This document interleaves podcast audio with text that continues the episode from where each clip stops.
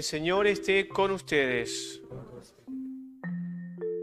Lectura del Santo Evangelio según San Lucas.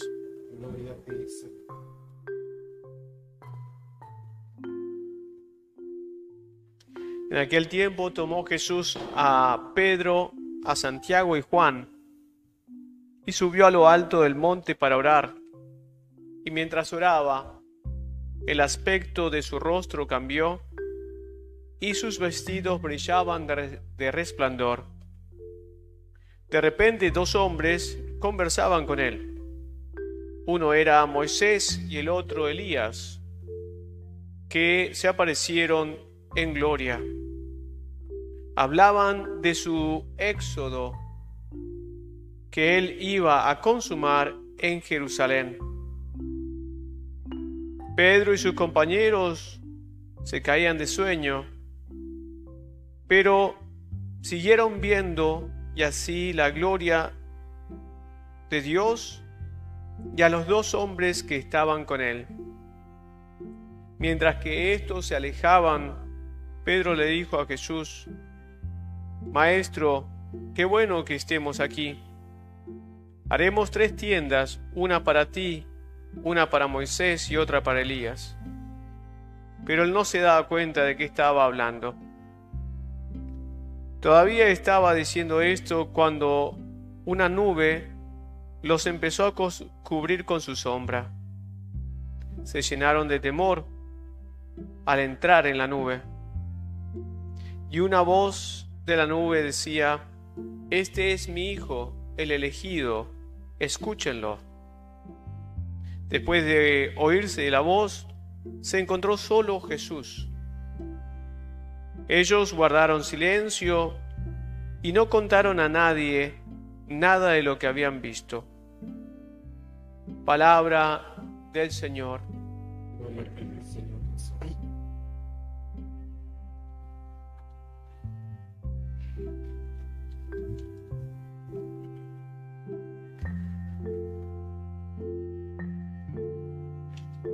El Evangelio de hoy nos habla del el elemento fundamental para poder llegar a la visión divina.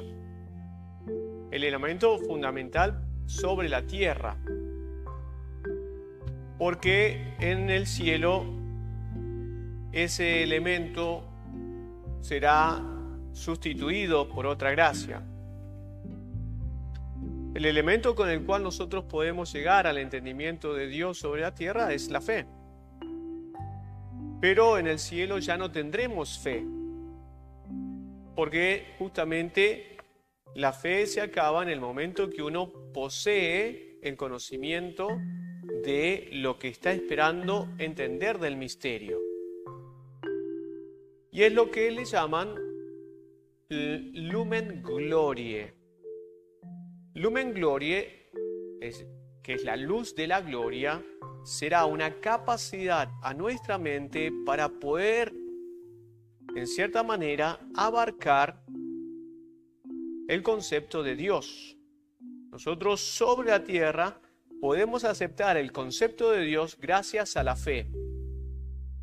Hay mucha gente que no tiene fe y por lo tanto se considera atea. Hay otra gente que tiene fe, pero la tiene totalmente atrofiada, porque no practica, porque no lee, porque no estudia, porque no reza. Pero en el cielo, en un solo acto, porque nosotros no podremos estar cambiando en acto en acto, porque si no quiere decir que estamos siempre progresando en, en perfección.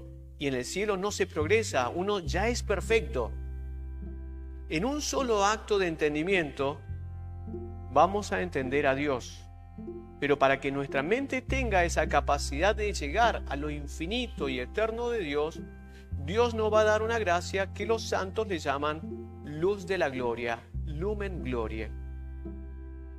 Pero para que eso podamos llegar a tenerlo, primero ante todo tenemos que estar seguros que sobre la tierra hemos cuidado lo que en la fe necesitamos cuidar y se llama alianza. Cuando nosotros cuidamos la alianza con Dios, nuestra fe es fiel, es justa, se justifica. Y eso lo encontramos hoy en la primera lectura, donde Abraham cree, tiene fe en Dios, en un elemento que es, simbólico para mostrarnos lo que puede ser el misterio y que al mismo tiempo nosotros muchas veces identificamos el misterio como algo oscuro. Y es al revés. El misterio es demasiado resplandeciente.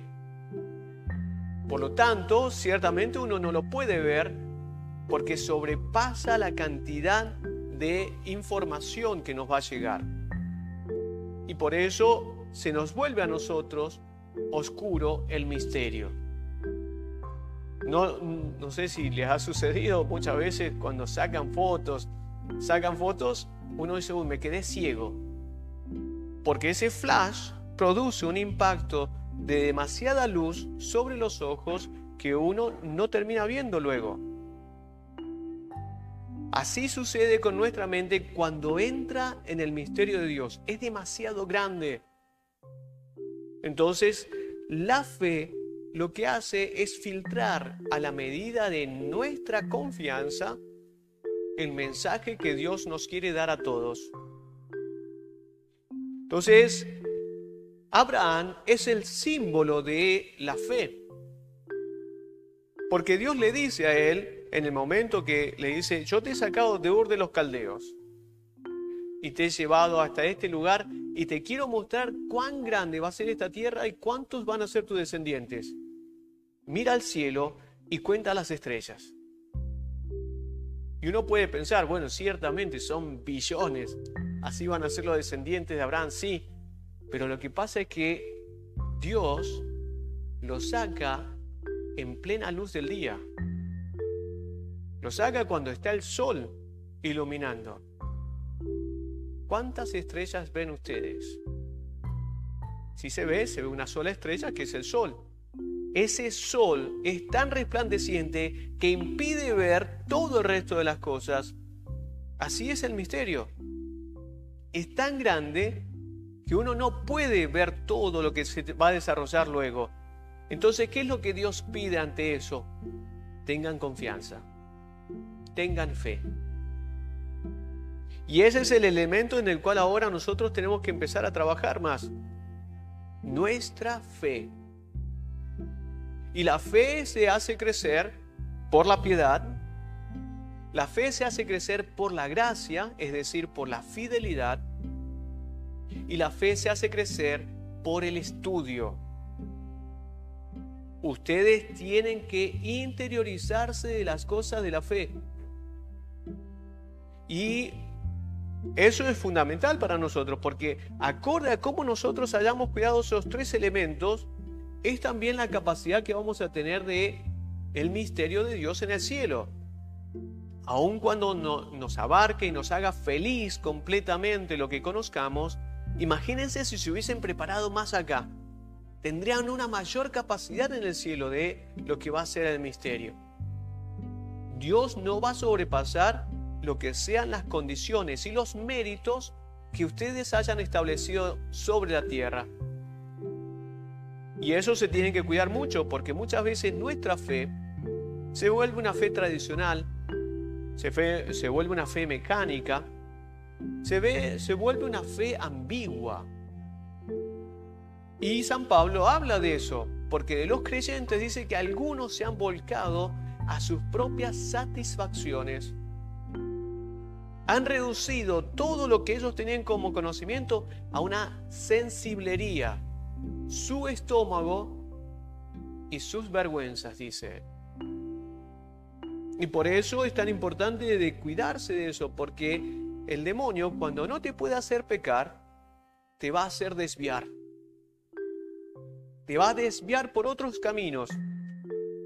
¿Por qué? Porque necesita que no tengas la capacidad de poder llegar a la plenitud de lo que te va a hacer feliz. Entonces, si ya no te puede colocar una piedra para que te caigas, Él te va a tratar de que esa piedra te separe del camino que verdaderamente hay que seguir. Y San Pablo dice que para poder llegar a eso hay que confiar, que es el elemento que viene como fruto de la fe. ¿Y qué es lo que hace la confianza en el hombre? Es dejarse transformar por Jesucristo, como dice San Pablo en la segunda lectura. Él transformará no solamente sus mentes, sino también sus cuerpos. Y Jesucristo hoy en la transfiguración nos muestra cuáles van a ser los efectos sobre el cuerpo. Y si ustedes se fijan, siempre va a haber un, eh, digamos, un obstáculo principal para todos, que es la muerte. Cuando Jesucristo se hace resplandeciente, ¿qué es lo que está hablando con Moisés y Elías? ¿Cómo Él va a partir de este mundo? Y mucha gente le tiene miedo a la muerte. Si hay una conversación que ustedes nunca tienen sobre la mesa, es cómo se van a morir. No, no hables de eso, no, no se habla de eso acá. Y es así. Le esquivamos el cuerpo a hablar sobre la muerte. Y solamente se habla en los momentos drásticos como el fallecimiento de algún familiar o en estos tiempos de pandemia. La gente le tiene más miedo a morirse acá que a morirse para el cielo. Hay mucha gente que condicionó su fe, su gracia, con tal de cuidar ciertos elementos que ciertamente que son necesarios. Es muy importante también no, no arriesgar lo que es la salud, porque la salud está dentro de lo que es el quinto mandamiento. El quinto mandamiento nos dice no matarás, pero si ustedes hacen moralmente un estudio, ¿por qué el suicidio es considerado también un pecado contra el quinto mandamiento? Porque uno mata su propio cuerpo. Entonces tampoco uno puede arriesgar muchas cosas. Porque cuando hablamos de que las personas se drogan, están atentando contra el quinto mandamiento? ¿Por qué hablamos que las personas que beben y tienen un desorden dentro de la bebida es un pecado contra el quinto mandamiento? Porque están atentando contra su salud. Y atentar contra la salud es atentar contra la vida. Pero justamente lo que Jesucristo nos dice es que hay que tener mucho cuidado de cuál es la vida que preferimos. Pobre de aquel que pierda la vida eterna por ganar el mundo entero. El que se aferra a muchas cosas sobre la tierra no podrá ir al cielo. Entonces, no, Padre, yo creo, yo tengo fe. Bueno, fíjate cómo está tu fe. ¿La has condicionado porque estamos hablando de los obstáculos y de las diversas estrategias y artimañas que tiene el demonio para desenfocarte en tu fe. Porque si es así, vas a perder la segunda vida, lo que dice el libro del Apocalipsis, que no hay que temerle solamente al que mata el cuerpo, sino al que mata el alma y el cuerpo. A esos que nos dan la segunda muerte. Y si nosotros tenemos una fe, eso nos va a llevar a nosotros a estar sólidos siempre en el camino de la alianza con Dios. Y eso que nos dará el efecto de lo que Jesucristo hoy manifiesta dentro del tabor. Cinco son las características que, que tendrá un cuerpo resucitado. Nosotros no nos vamos a salvar solamente con el alma, nos vamos a salvar también con el cuerpo. Y ese cuerpo que para muchos irá al cementerio y descansará allí, un día se va a levantar y va a tener todas las características del cuerpo resucitado de Jesucristo. Primero, ante todo, identidad. Todos podrán identificar a la persona. Nosotros muchas veces nos conocemos, pero yo no conozco a todos en la plena identidad. Y ahora con máscara menos. Pero La identidad es muy importante y hasta muchas veces cuando nosotros encontramos a alguien que es conocido por nosotros, pero que está a la distancia, podemos pensar que no es. Uh, pienso que es el tío Juan, el que va caminando allá casi a 100 metros. Bueno, en el cielo van a identificar a todos y todos te van a identificar, porque vas a tener una plenitud de naturaleza que te va a permitir conocer a todos. Identidad. También tendremos lo que se llama cualidad. Muchas veces cuando uno va a justamente a un lugar, no es que simplemente compra algo, sino que se fija en la calidad que tiene. Esa calidad es una distinción. Porque vemos, ah, no está roto, está bien pintado, funciona bien, y todas las cualidades que tiene eso llevan a que uno se eh, armonice con la cosa que quiere comprar. ¿Por qué? Porque encuentra un balance. La cualidad personal significa que ustedes tendrán balanceados todas las pasiones. No tendrán odio, no habrá rencor, no tendrán tristeza. Ninguna de las pasiones pasará por encima de ustedes porque ustedes tendrán una cualidad de vida totalmente balanceada y equilibrada y educada. Así también será impasibilidad. Ya nuestro cuerpo no tendrá la posibilidad de padecer algo. Tampoco nuestra mente. No habrá preocupaciones. Y esa impasibilidad hará que el cuerpo siempre esté en armonía con el Señor. ¿Y qué es lo que quiere decir eso? Que nunca más se va a envejecer. Porque una de las preocupaciones que nos sucede es que nos vamos volviendo viejos. En el cielo no hay ese padecimiento. El cuerpo se conserva intacto y perfecto. Habrá una agilidad. La agilidad no significa simplemente que soy ágil como para saltar esto o correr esto sino que ya no necesito estar bajo las reglas del tiempo y el espacio. ¿Qué quiere decir eso? Que si yo ahora quiero estar acá y quiero estar en mi casa, no lo puedo hacer. ¿Por qué? Porque mi cuerpo no es ágil, sigue siendo sometido por el tiempo y por el espacio. El cuerpo de Jesucristo, ahora ya resucitado, es ágil. Lo vemos primero en la Biblia pudo estar hablando con los discípulos de Maús y estar con los apóstoles en el cenáculo. Y hoy lo vemos en el altar, porque el cuerpo de Cristo está aquí y está en la próxima parroquia y está en cualquier otro país. Esa agilidad ha llevado que el cuerpo resucitado de Jesucristo no lo tenga limitado ni el tiempo ni el lugar. Y finalmente la claridad los cuerpos serán deslumbrantes, como lo muestra el, monte Tabor, porque se le devolverá la dignidad de la imagen y semejanza de Dios. Esa imagen y semejanza de Dios que llevó a todos los animales a servir a Adán y Eva, no era simplemente porque eran Adán y Eva y porque estaban en armonía con Jesucristo, eh, con Dios, sino que al estar en armonía con Dios, había un efecto sobre el cuerpo que irradiaba la luz del misterio divino. Y por lo tanto todo animal honraba y veneraba aún a estos hombres. En el momento del pecado original, los cuerpos se volvieron opacos y por lo tanto mostraron sus vergüenzas, se vieron desnudos.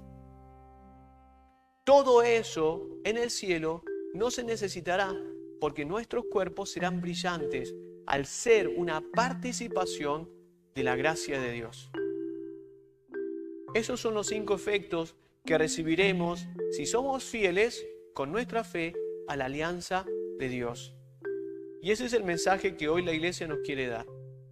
Pidámosle a la Santísima Virgen María que nos ayude siempre a cuidar nuestra fe que nos ayude siempre a ser fieles a la alianza y así poder ser poseedores de la recompensa eterna. Que así sea.